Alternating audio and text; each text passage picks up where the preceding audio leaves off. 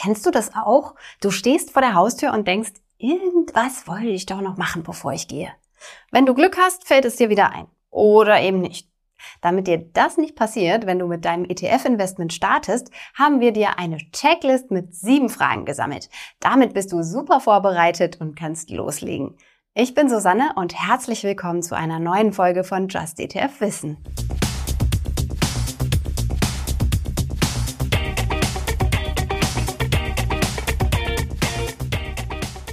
Bevor es losgeht, noch ein Tipp. Ich schlage dir in dieser Folge viele nützliche Tools vor. Die findest du alle in der Beschreibung verlinkt. Frage 1. Wie viel Geld willst du anlegen? Verschaff dir einen Überblick über deine Finanzen. Check zum Beispiel deine Einnahmen und deine Ausgaben. Bleibt am Ende des Monats Geld über, das du investieren kannst? Und lass dich nicht entmutigen, wenn du erstmal nur einen kleinen Betrag investieren kannst. Wichtig ist vor allem, dass du überhaupt erstmal loslegst. Auch 10 Euro sind schon ein Anfang. Frage 2. Möchtest du einmalig investieren oder regelmäßig?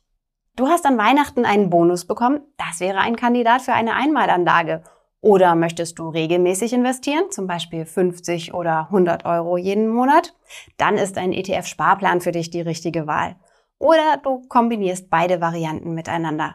Mit unserem Just ETF Sparplanrechner kannst du dir übrigens ein Bild davon machen, wie dein Vermögen über die Zeit wächst.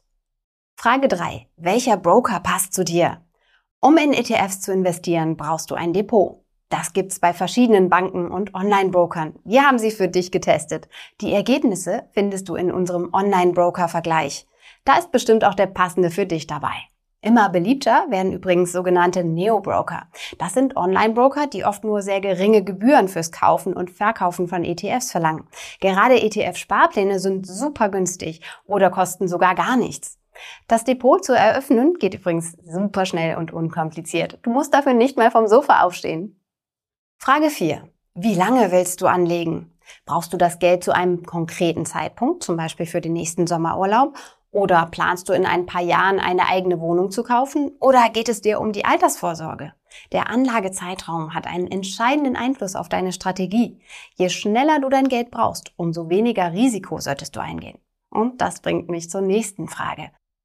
Frage 5. Wie viel Risiko hältst du aus? ETFs funktionieren am besten langfristig. Die Kurse können auch mal nach unten gehen.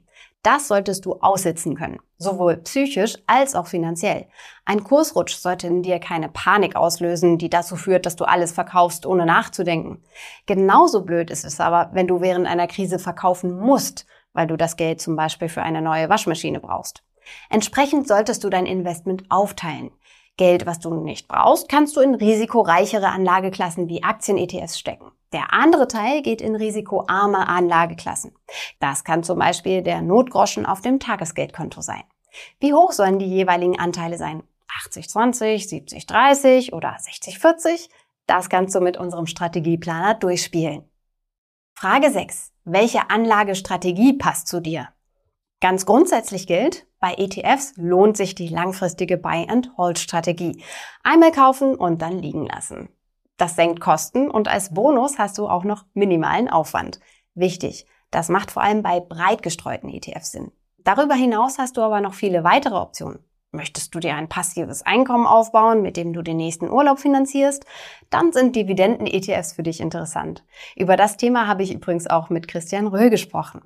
Vielleicht ist dir auch Nachhaltigkeit wichtig oder du willst auf Megatrends setzen. All das sind verschiedene Strategien, die du verfolgen oder sogar miteinander kombinieren kannst. Falls du Inspiration brauchst, durchforste unsere Musterportfolios.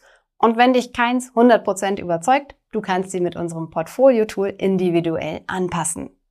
Frage 7. Welche ETFs sollen es sein? Wir haben rund 2500 ETFs in unserer Datenbank. Da sucht man sich schnell einen Wolf, bis man das passende gefunden hat. Bei der Auswahl helfen dir unsere Filter. Fang mit der Anlageklasse und dem Index an und dann wählst du dich weiter durch. Dazu noch ein Tipp. Suche nach einem ETF, der mindestens drei Jahre alt ist, mindestens 100 Millionen Euro schwer und möglichst niedrige laufende Kosten hat. Das sind die wichtigsten Kriterien und natürlich haben wir auch dafür entsprechende Filter. Wenn dir der Podcast gefallen hat, dann lass uns doch ein Abo da. Und wir freuen uns natürlich auch über eine gute Bewertung auf Spotify, Apple Podcast oder in der Podcast-App deiner Wahl. Vielen Dank an Anja für die Redaktion, Kia fürs Fact-Checking und Johannes für die Post. Du hörst Just ETF, den Podcast mit mir, Susanne. Dir viel Erfolg beim Anlegen und bis zum nächsten Mal.